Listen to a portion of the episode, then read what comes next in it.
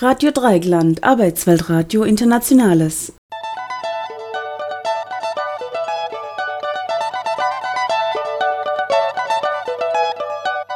Klimastörung. Es ist schon 20 nach 12.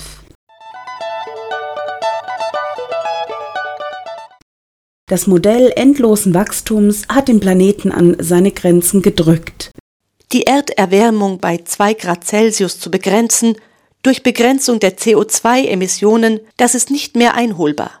Erwärmung um 2,7 Grad Celsius mit schwereren Folgen in den kommenden Jahrzehnten werden Wirklichkeit. Wir müssen uns schnell dazu verhalten, wenn wir die bevorstehende Katastrophe mildern wollen. Die weltweiten Folgen der Klimaschädigung heute schon werden nicht wahrgenommen oder verdrängt.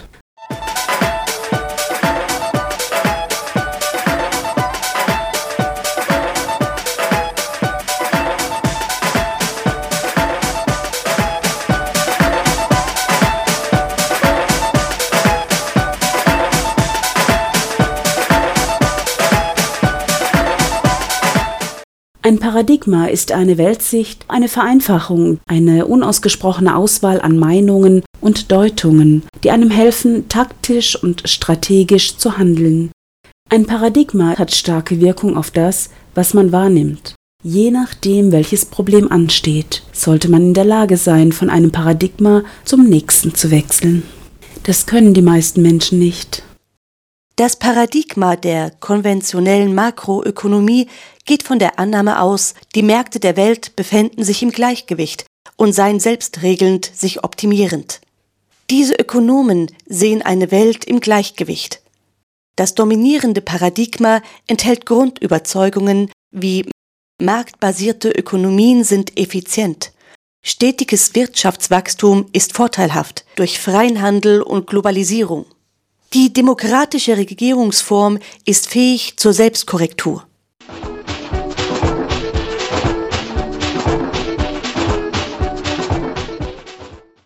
Die systemdynamische Schule in der Ökonomie geht davon aus, dass die Welt sich nicht im Gleichgewicht befindet und schlingert auf der Suche nach dem nächsten Gleichgewichtszustand, der selbst immer in Bewegung ist.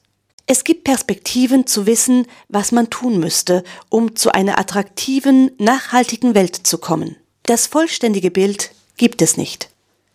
Doch Szenarien sollten vollständig sein und in sich stimmig, um Rezepte zu finden, wie sich die Welt entwickeln sollte. Wie viel von dem, was notwendig ist, wird wahrgenommen, anerkannt und tatsächlich umgesetzt. Seit der Veröffentlichung der Grenzen des Wachstums vor 40 Jahren ist das Wachstum beim gesamten Ressourcenverbrauch nicht zum Stillstand gekommen, wie gehofft wurde. Das Wirtschaftswachstum ist nach wie vor oberstes Ziel so gut wie aller Länder. Von 1970 bis 2010 betrug die durchschnittliche BIP-Wachstumsrate 3,5 Prozent pro Jahr. Bei gleicher Wachstumsrate in den nächsten 40 Jahren wäre die Weltwirtschaft dreimal so groß wie heute. Die Gesellschaften haben den Bogen überspannt.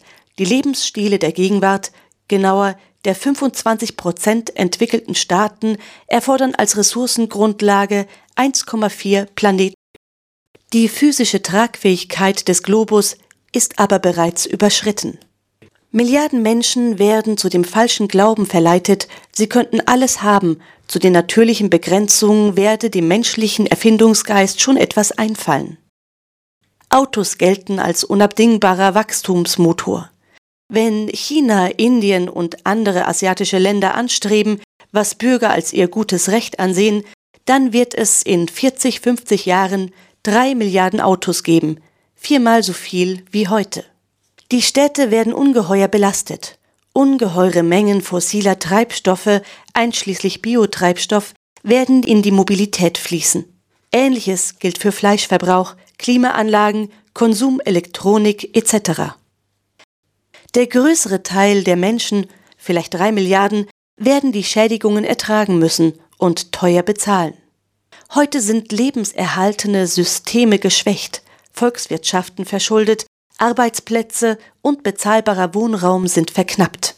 Es ist für die jüngere Generation schwieriger, einen anständigen Lebensstandard zu erreichen und eine Familie zu gründen. Menschen leben dichter gedrängt, Transport wird teurer, Rohstoffverknappung kommt. Klimawandelwirkungen und Multiresistenzen werden weit über die Lebensgrenzen heute lebender Menschen und ihrer Kinder wirksam sein. Entsteht wenigstens ein Bewusstsein von den Zusammenhängen, was es bringt, zehntausende Jahre auf den nuklearen Abfall oder auf CO2-Einspeicherungen anderer Leute aufzupassen? Lässt daraus überhaupt mit Politik sich Macht zur Veränderung ableiten und wird etwas Wirksames unternommen?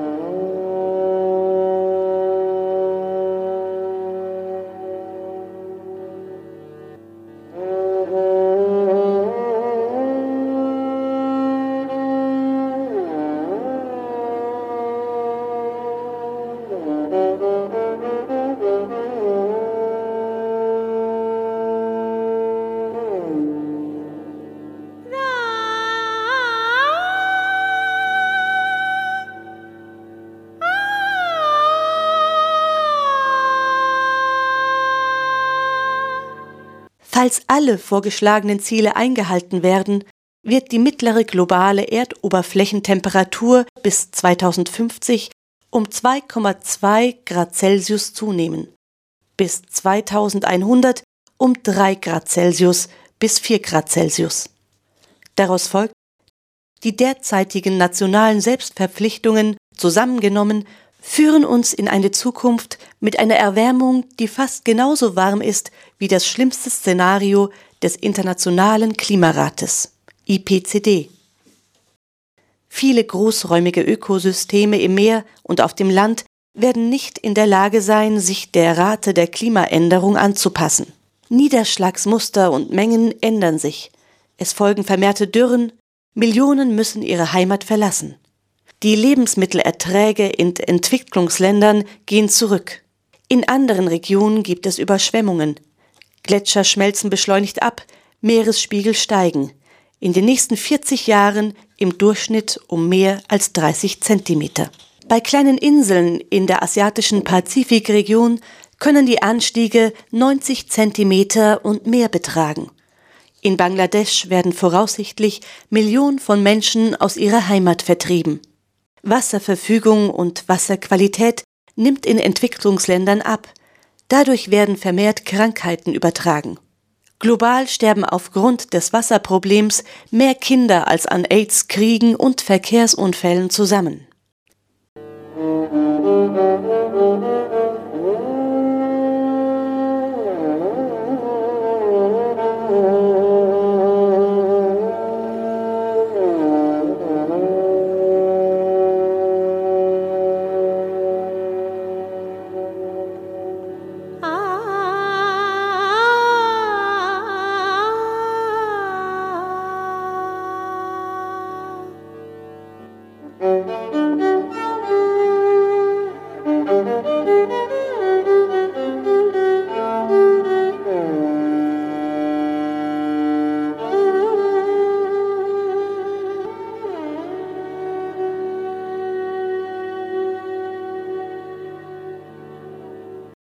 Wachstum als qualitatives hat bereits aufgehört. Wir nennen es aber immer noch pauschal Wachstum. Das Wachstum, das sich jetzt fortsetzt, ist teils ein unwirtschaftliches Wachstum. Es kostet mehr, als es an Grenzertrag einbringt. Eine Gegenrede lautet, sollten wir lieber in Höhlen leben, im Dunkeln frieren, als alle historischen Wohltaten des Wachstums akzeptieren? Es sind die Grenzkosten, nicht die Gesamtkosten und der Grenznutzen, auf die es ankommt. Der Grenznutzen nimmt ab, weil wir unsere dringendsten Bedürfnisse zuerst befriedigen. Die Grenzkosten steigen, weil wir die am leichtesten zugänglichen Ressourcen zuerst nutzen und die nicht ganz so lebenswichtigen Ökosystemdienstleistungen zuerst opfern und die Natur in Artefakte umwandeln, während wir wachsen. Wir sitzen immer noch der Ideologie der Grenzenlosigkeit auf. Wir glauben, dass Wachstum die Armut beseitigen kann, ohne dass wir teilen müssten, ohne dass die Nische, die den Menschen bereitsteht, in ihrem Ausmaß beschränkt würde. Die Vorstellung, dass größerer Wirtschaftsumfang uns mehr nutzt, uns vermögender macht, beruht auf Verwechslung. Die Mikroökonomie ist dem Ziel gewidmet und hat die Aufgabe, die optimale Größenordnung einer bestimmten wirtschaftlichen Aktivität zu finden. Den Punkt, ab dem die Grenzkosten den Grenznutzen überschreiten und weiteres Wachstum unwirtschaftlich ist. Unternehmen sollten sogar aufhören zu wachsen, wenn der Grenzerlös gleich den Grenzkosten ist. Diese Optimierungslogik löst sich in der Makroökonomie in Luft auf. Das Wachstum der Makroökonomie unterliegt keiner entsprechenden Regel für das Aufhören. Mikroökonomische Aktivitäten sind jedoch Teil des größeren makroökonomischen Systems. Deren Wachstum verursacht Verdrängung und Verlust anderer Teile des Systems. Von der Makroökonomie glaubt man, dass sie, wenn sie sich ausdehnt, dann nichts anderes verdrängt und auch keine Opportunitätskosten anfallen. Das stimmt natürlich nicht. Die Makroökonomie ist Teil vom Subsystem Biosphäre, Teil der größeren ökologischen Ökonomie des planetaren Systems. Wachstum der Makroökonomie bringt steigende Opportunitätskosten für reduziertes Naturkapital. Die Schädigungen anderer, die Irreversibilität der Prozesse werden nicht im rechtlichen System und ordnungspolitischen System erfasst und verfasst. Argumentiert wird so, unser Wachstum des BIP beruhe auf freiwilligem Kaufen und Verkaufen von Endprodukten und Dienstleistungen auf freien Märkten. Dies sei eine Garantie dafür, dass Wachstum sich immer aus guten Gütern und nicht aus schlechten Gütern zusammensetzt. Trotzdem lässt sich nicht vermeiden, dass schlechte Güter und Nebenwirkungen als Nebenprodukte zusammen mit guten Gütern produziert werden. Sie werden nicht erfasst. Mess- und Berichtssysteme der Märkte berücksichtigen ökologische Zerstörung und Schädigung anderer nicht. Die Verschmutzungskosten oder Schädigungen werden nicht als schlechte Güter und Belastung in Abzug gebracht, aber der Wert der zusätzlichen Aufwendungen der Beseitigung der Verschmutzung wird als etwas Gutes in die Rechnung aufgenommen. Das ist asymmetrische Bilanzierung.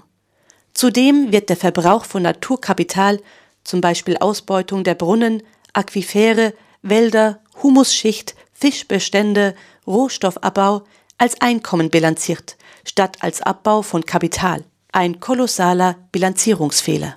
Wir sollten Nutzen und Kosten in getrennte Rechnungen zum Vergleich darstellen. Kosten betreffen Verschmutzung, Überlastung, Ausbeutung, Verlust von Biodiversität, Schädigung, Sozialdefizite und andere externe Kosten. Kann, darf die Realitätsverweigerung, Selbsttäuschung, Vernebelung, Ignoranz noch Jahrzehnte weitergehen? Die organisierte Verantwortungslosigkeit zum Schaden von vielen Menschen, die wir nicht sehen und nicht beachten?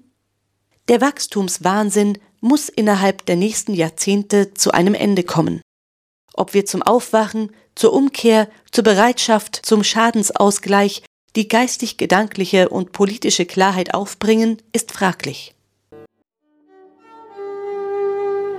Musik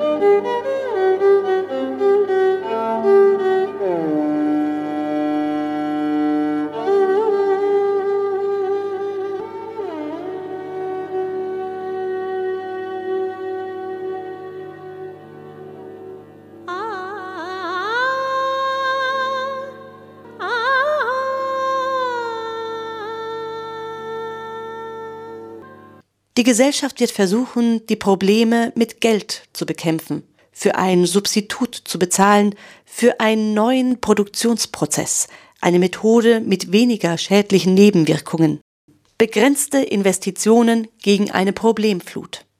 Zum Beispiel Umweg noch über angebliche Biokraftstoffe, billiges Benzin durch Elektroautos ersetzen. Die Gefahr besteht aber, dass Umwege und falsche Pfade eingegangen werden, die auf lange Zeit binden und die finanziellen Mittel auffressen. Zum Beispiel CO2-Abscheidung und Speicherung.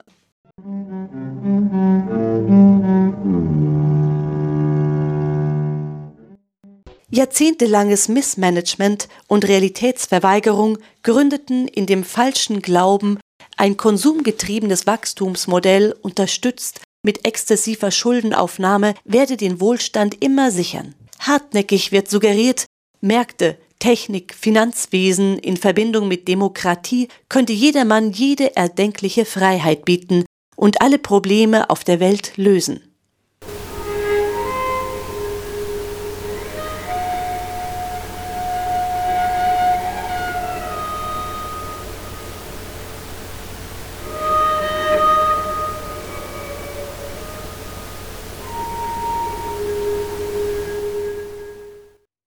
Ursachen der wiederholten Krisen liegen im Finanzkapitalismus und seiner Begünstigungen durch neoliberale Institutionen, zum Beispiel US-Notenbank, US-Finanzministerium, Internationaler Währungsfonds, Europäische Zentralbank, internationales Patentrecht, privatisierte Geldschöpfung die Finanzministerien, die Europäische Union, die Südamerikanische Nationengemeinschaft und die Südostasiatische Staatenvereinigung betreiben Wirtschaftspolitik mit ökologischen Scheuklappen. Globalisierung bedeutet, immer mehr Material ans andere Ende der Welt zu transportieren, das ganze Jahr hindurch, mit Folge der Vervielfachung der Emissionen. Reife Volkswirtschaften schaffen es nicht, ihre industrielle Infrastruktur umzubauen. Die notwendige umfassende Transformation wird nicht frühzeitig genug stattfinden. Das liegt an der erfolgreichen politischen Opposition eigennütziger Interessen in der Kohle, Öl, Schiefergas, Petrochemie und Automobilindustrie und den von ihnen abhängigen Energieversorgern und ähnlichen Unternehmen.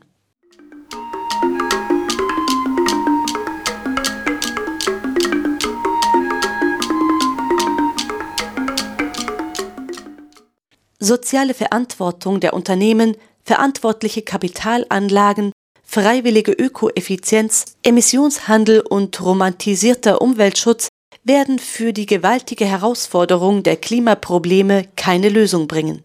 Freiwillige Selbstregulierung der Märkte ist ein Dogma der 1990er und 2000er Jahre. Das ist gescheitert.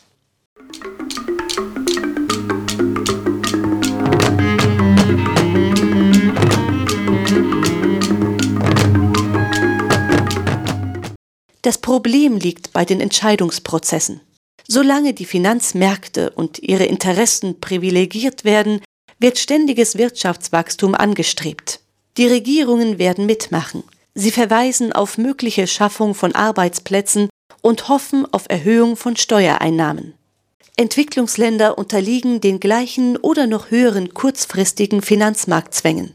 Politiker und Unternehmen dort werden sich auf Wachstum konzentrieren und auf elementare Dienstleistungen Wohnen, Verkehr, Gesundheit. Die ökologisch besten Lösungen werden nicht finanziert.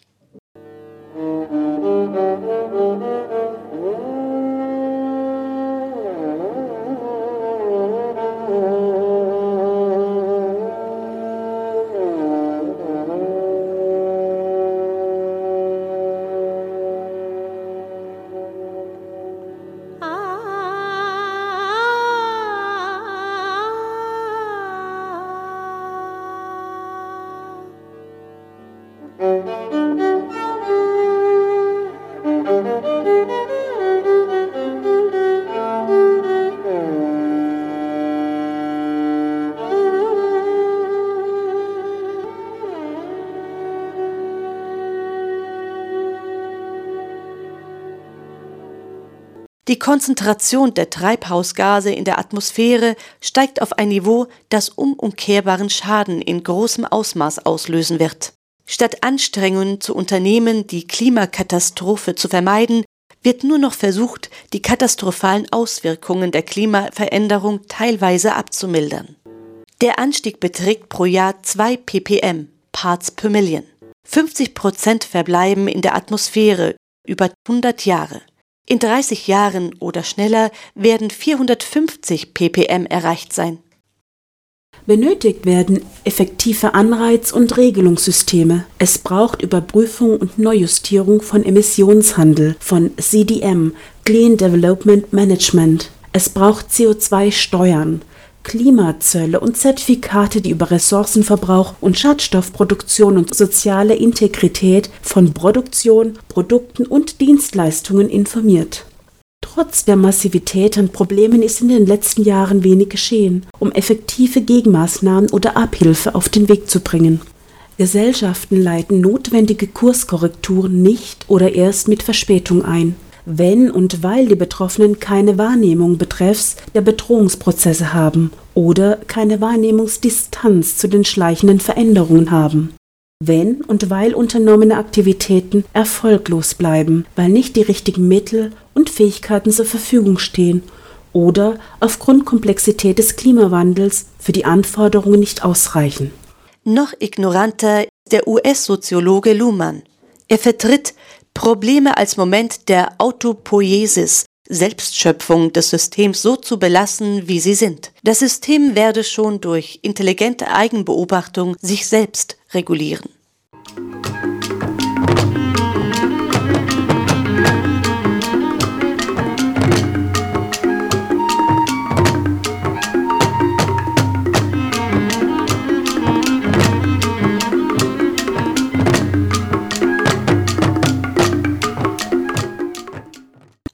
Verantwortung und Regulierung beginnt früh und viel tiefer schon mit Fragen nach Rechenschaft, Evidenz, Kompensation. Wer legt die Normen der Kausalität fest, die entscheiden, wann ein Verhältnis von Ursache und Wirkung anzuerkennen ist? Was zählt als Beweis, was als triftige Argumentation in einer Welt, in der alles Wissen strittig ist und ein Spiel von Gutachten und Gegengutachten in Interessensphären wird? Wer stellt die Bedrohlichkeit von Verfahren, Entwicklungen, Risiken fest? Wer ist verantwortlich und beweispflichtig die Produzenten von Gefahren oder die Opfer des Risikomanagements? Wer muss und kann dafür sorgen, dass die Gefahren und Schäden überhaupt verbreitete Wahrnehmung und relevante und gerechte Behandlung bekommen? Wer entscheidet über Entschädigungen für Betroffene? Wie kann ein neuer Vertrag zwischen den Produzenten und den Opfern ermöglicht werden? Was kann der Westen von der postkolonialen Welt über vorsorgendes Leben und Arbeiten lernen? Es braucht vielleicht erzwungene Aufklärung, um die von der Weltrisikogesellschaft erzeugten Unsicherheiten und Fahrlässigkeiten zu bearbeiten und transnational Reflexivität, globale Zusammenarbeit und koordinierte Antworten zu fördern. Risiken sind wesentlich menschengemachte, unberechenbare und unversicherbare Bedrohungen und Katastrophen. Sie können unsichtbar bleiben, je nachdem, wie sie dargestellt und in Wissen definiert, interpretiert werden entsprechend den Normen, die entscheiden, was bekannt ist, was wichtig ist und was nicht, kann die Realität von Bedrohung und Schädigung verharmlost, geleugnet, dramatisiert oder umgestaltet werden. Infolge von historischen Prozessen und historischer Logik der nationalen und internationalen Rechtssysteme und wissenschaftlichen Normen sind Risikogesellschaften Gefangene eines Repertoires von Verhaltensweisen, Klausulierungen und Rechtsanbindungen, die an der Globalität ökologischer und sozialer Krisen vorbeigehen.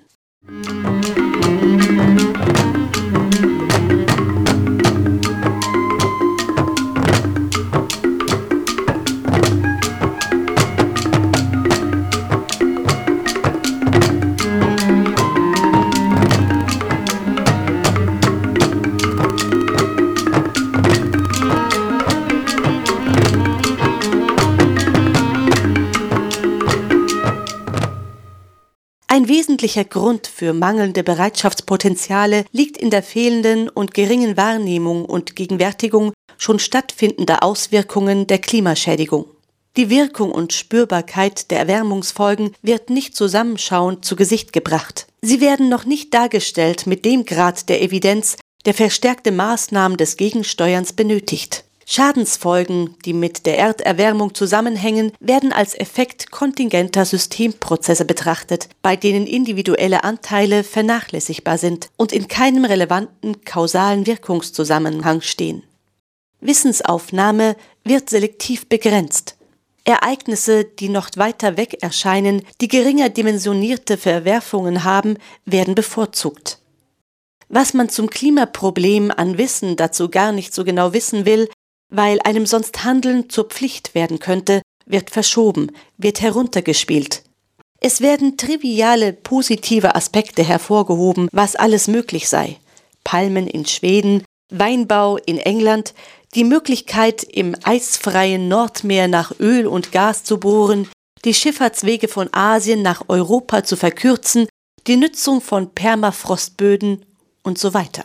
Ist das Auftauen der Permafrostböden in Sibirien, in Alaska eine positive Sache für blühende Landschaften? Die dadurch ausgelöste Freisetzung von Methan und die Klimabelastungen sind fatal. Und für wen ist der Hunger gut und das ausgetrocknete Land in Afrika?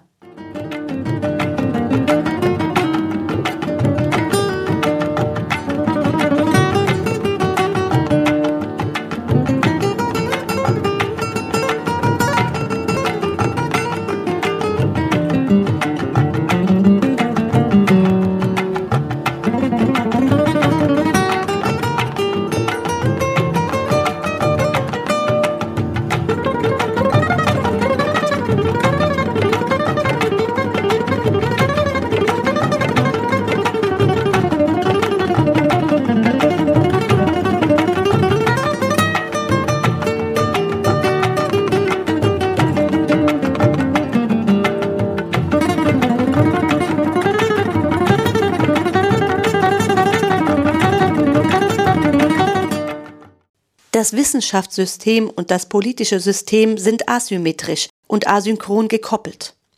Bei der transdisziplinären Analyse eines Riesenproblems wird die Schärfe der Wahrscheinlichkeitsaussagen von der Politik nicht unmittelbar aufgenommen. Die übernommene Logik und Gangart der Politik fordert Bearbeitung unmittelbarer Probleme, angepasst nach Anforderungen von Agenda-Definitionen, anfallenden Wahlkämpfen nach dem, was man den Wählern meint zumuten zu können und dem, was positive Aufmerksamkeit erzeugt und in Situation und Trends medial präsenter Diskussionen passt. Wahrnehmung und praktische Solidarität sind auf den eigenen Lebenskreis beschränkt.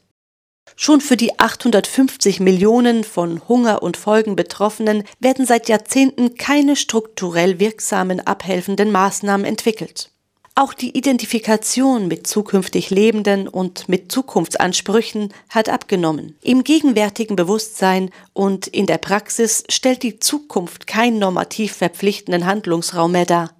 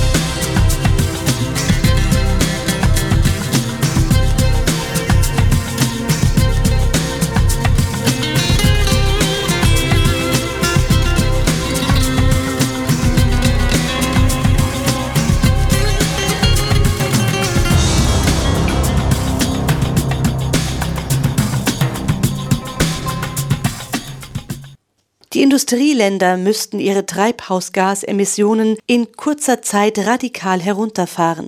Wohlstandsmuster und Gewohnheiten müssten entrümpelt werden.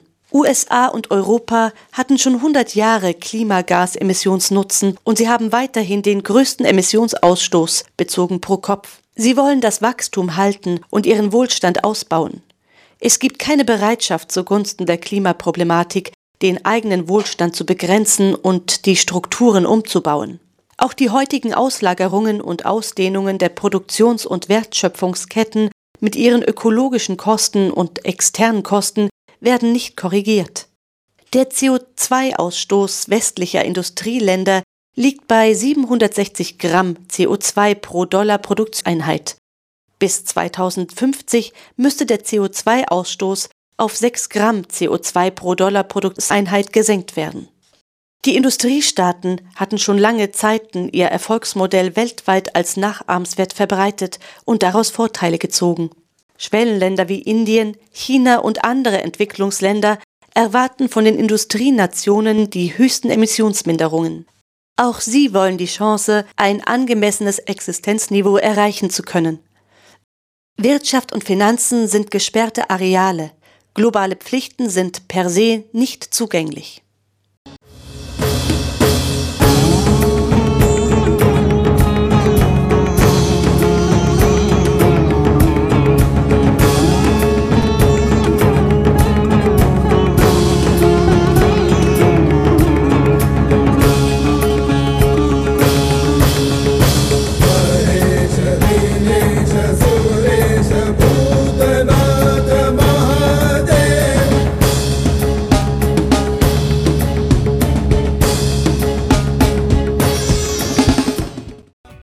Klimakonferenzen wie in Kopenhagen trugen noch die Illusion von weltgemeinsamer Handlungs- und Finanzierungskonzeption, blieben jedoch ohne rechtsfähige Verträge. Klima war als Luftverschmutzungsthematik und als Global Public Good gekennzeichnet. Die fahrlässig nicht aufgehaltenen Klimaänderungswirkungen werden jetzt als Territorialeffekte, als Regional Public Goods und National Public Goods behandelt weil es nur minimale Maßnahmen gibt, die nicht greifen und zu spät kommen, werden anstelle der Regelung von Kohlenstoffvermeidung durch die Weltgemeinschaft dann bilaterale Kooperationen anvisiert. Nachbarschaftsferne Regionen werden hierbei ausgeblendet. Parallel sinkt das allgemeine Interesse an der Klimaproblematik.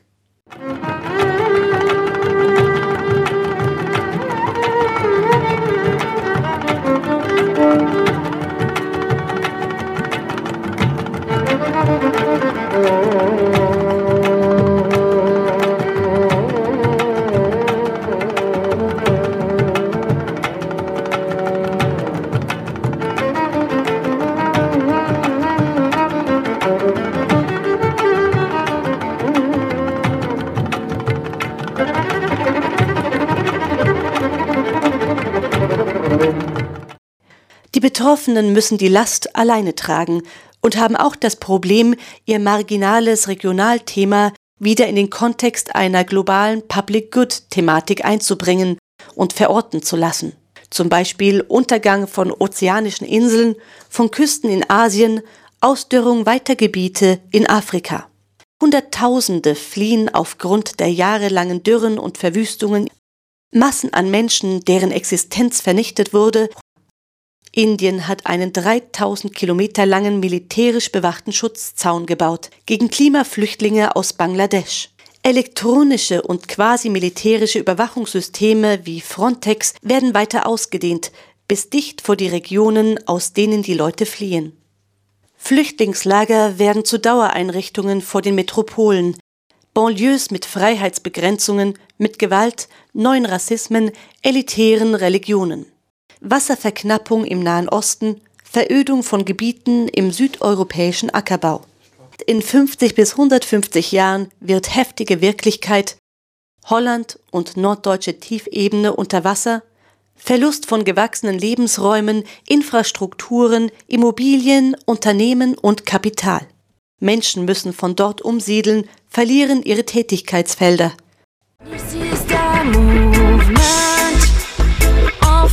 people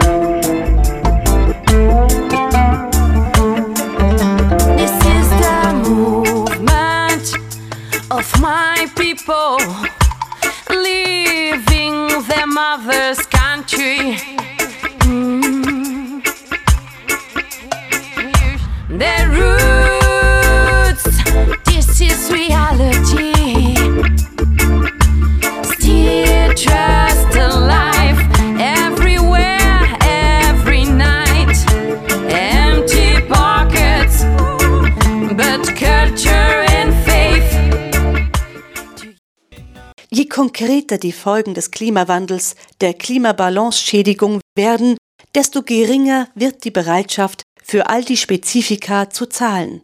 Dann folgt Dehomogenisierung und Diversifikation.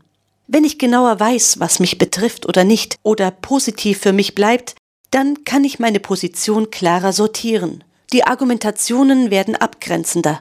Der Weg von gemeinsamer Lastteilung, Böden-Sharing zum Nutzenerfolg mit globaler Klimadividende ist so nicht möglich.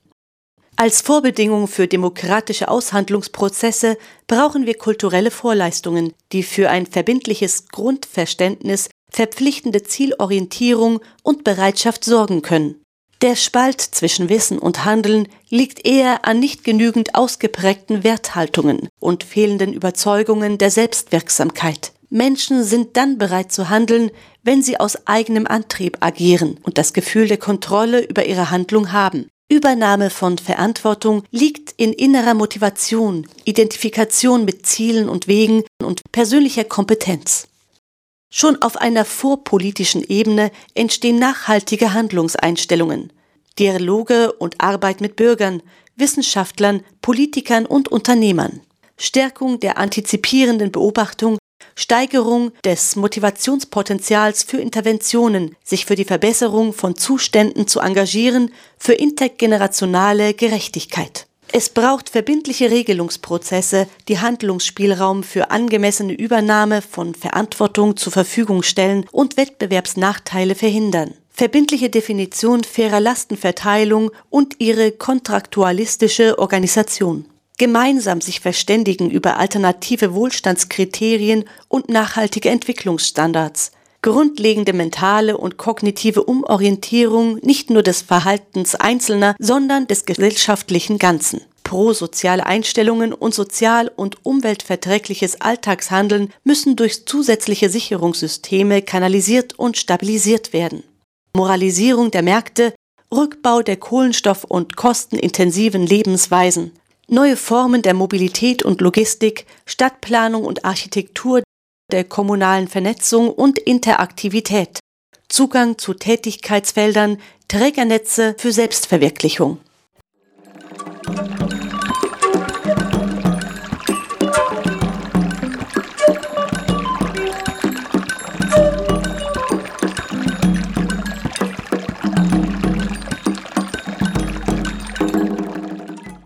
Wir ändern unsere Beteiligungsfaktoren für die Klimabalance-Schädigung nicht. Mit alten Mitteln werden wir die neuen Probleme nicht bewältigen können. Technologischer Fortschritt reicht nicht mehr als Antwort. Als Hindernisse und Hemmnisse kam hinzu Finanzkrisen, die stattfanden und nicht aufgehoben sind, die fortschreitenden Staatsverschuldungen. Staatsschulden kreditiert über und zum Vorteil von Privatbanken engen den Spielraum für massive notwendige Klimainvestitionen, Umstrukturierungen ein.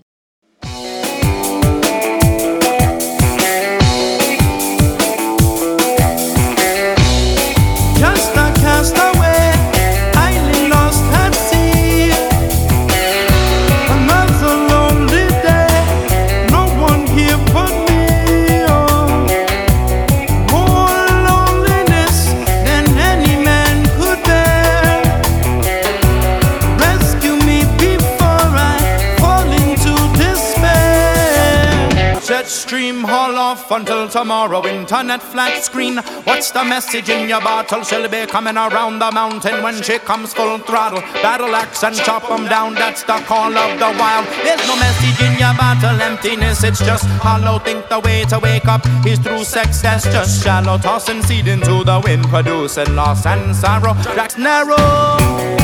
Woke up this morning. Won't believe what I saw.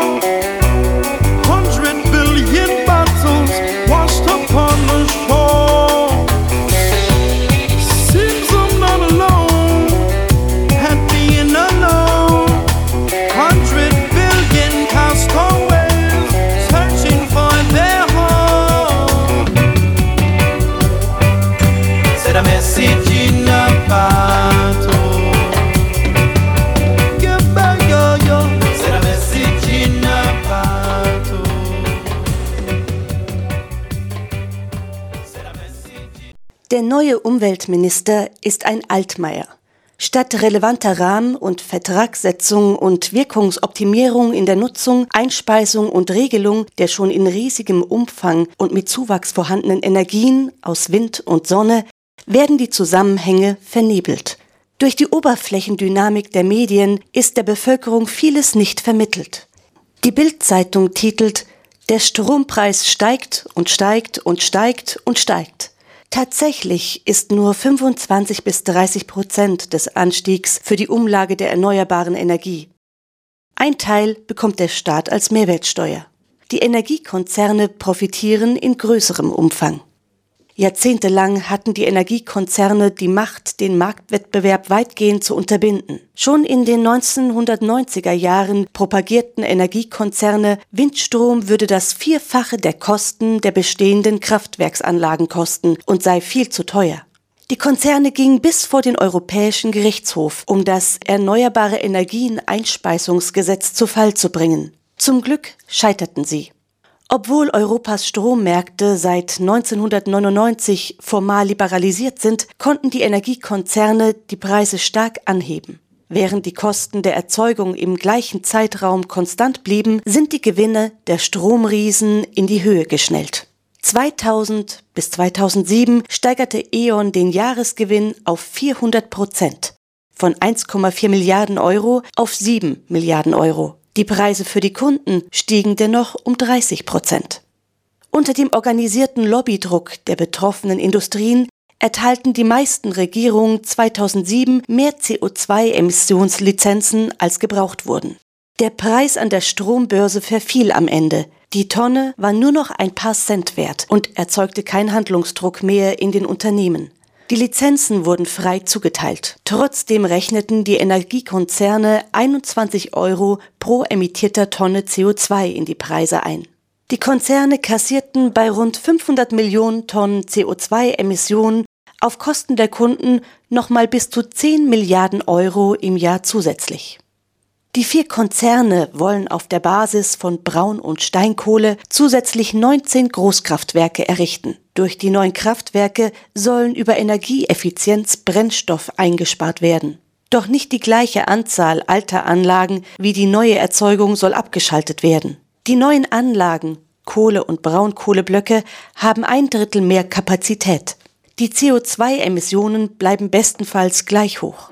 Um den Jahresverbrauch von 500 Milliarden Kilowattstunden zu erzeugen, werden etwa 1500 Milliarden Kilowattstunden Brennstoff eingesetzt. Etwa zwei Drittel, das heißt 1000 Milliarden Kilowattstunden Brennstoff gehen bei der Stromerzeugung verloren und die auch nicht genutzte Wärme heizt Kühltürme, Flüsse und die Umwelt auf. Das ist ein Energieverlust von 1250 Liter Heizöl pro Einwohner im Jahr ergäbe eine Fahrleistung von 25.000 Kilometern mit dem Auto für jeden. Ganz Deutschland könnte mit der nicht genutzten Abwärme geheizt werden. Riesige Energiemengen und CO2-Emissionen von mehr als 80 Millionen Tonnen pro Jahr könnten eingespart werden. Mit dezentraler Kraft-Wärme-Kopplung würden Millionen Heizanlagen überflüssig und in vielen Industrieunternehmen der Bedarf an Prozesswärme gedeckt.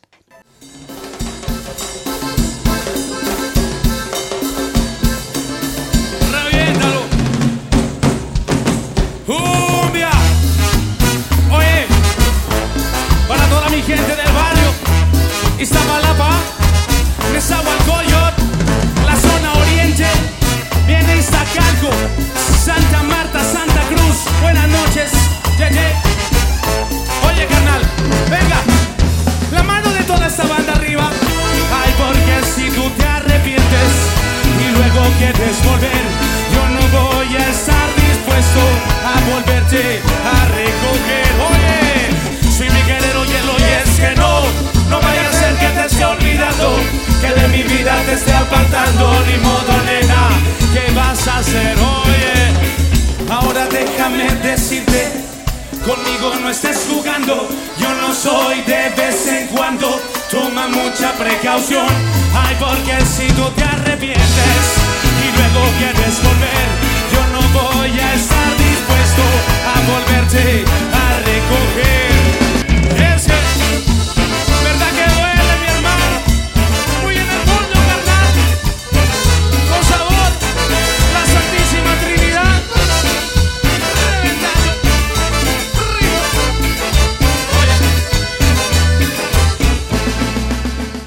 Die Regierung will die Photovoltaikenergie begrenzen. Ausstieg aus der Förderung der Solarenergie ist bis 2017 anvisiert, egal wie billig die solare Stromerzeugung dann ist. Die Preise für die flexible, dezentrale, umweltfreundliche Solarenergie sind seit 1975 auf ein Prozent gefallen, auf ein Hundertstel. Solarstrom ist mit anderen Quellen für Haushaltsstrom konkurrenzfähig. 100% erneuerbare Energie können mit bereits heute verfügbaren Technologien erreicht werden. Mit einer Anschubförderung in die Power-to-Gas-Technik und industrielle Umsetzung könnten die Pufferspeicher- und Langzeitspeicherprobleme gelöst sein. Mangel an finanziellen Mitteln können kein Argument sein.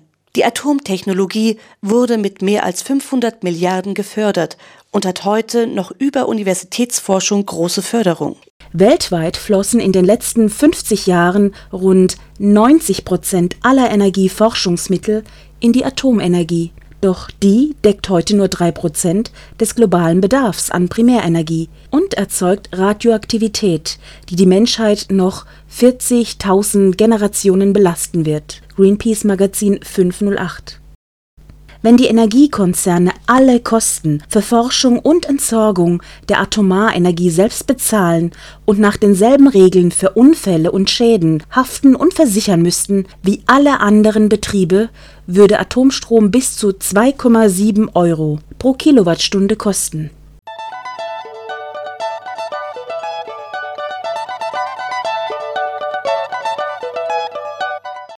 Mitverwendete Quellen unter anderem 2052 Zukunft Bericht an den Club of Rome G. Renders 2012 Globaler Countdown Schumann Greve 100% erneuerbare Energie jetzt Share Klimaalarm 1 2 Obrecht RDL Wäschatlas Kuschel Staub 2012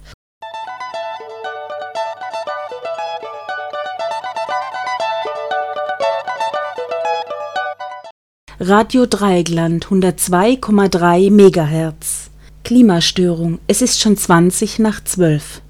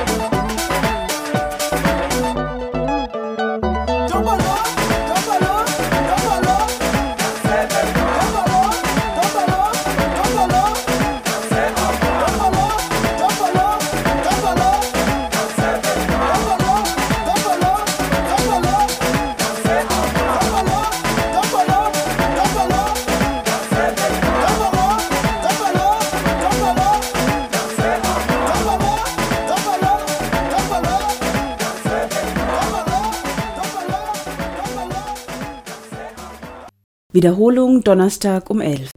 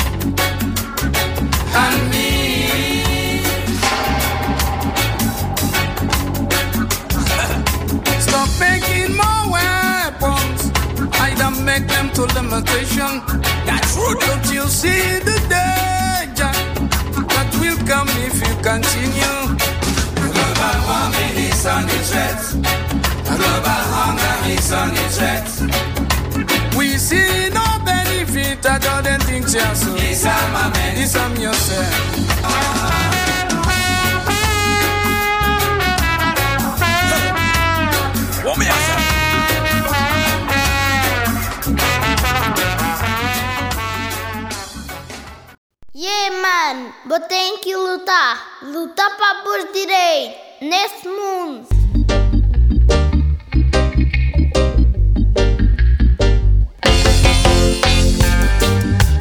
Rafa. Rafa.